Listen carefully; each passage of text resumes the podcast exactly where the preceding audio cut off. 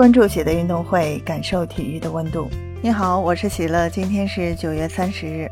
二零二二年女排世锦赛小组赛第三轮，韩国女排又输了，零比三不敌波兰女排。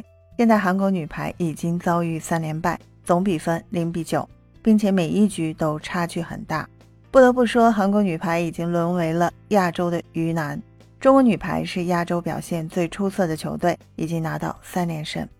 第一场，韩国女排零比三不敌多米尼加队，十九比二十五、十二比二十五、十五比二十五，仅从比分来看，差距很大。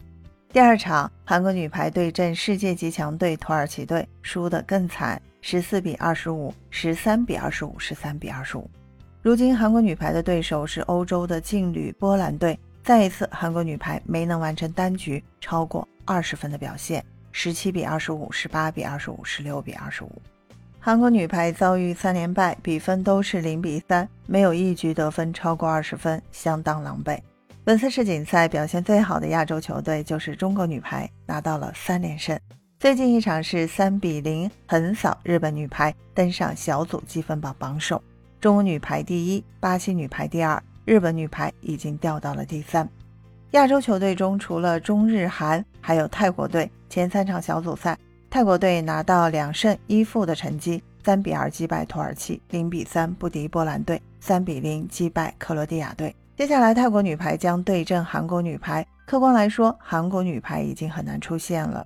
虽然每个小组六支球队，小组前四都可以出现，但是韩国女排已经遭遇了三连败。接下来面对泰国女排，他们也很难赢球。最后一场对阵克罗地亚队，可能是他们争取唯一一场胜利的机会。北京时间九月三十日二十点，中国女排将对阵捷克女排。不出意外，中国女排会轻松取胜。中国女排小组赛的最后一个对手是巴西女排，预计会是小组第一之争。当然，本次比赛中国女排的目标是站上领奖台。分享体坛热点，感受体育魅力。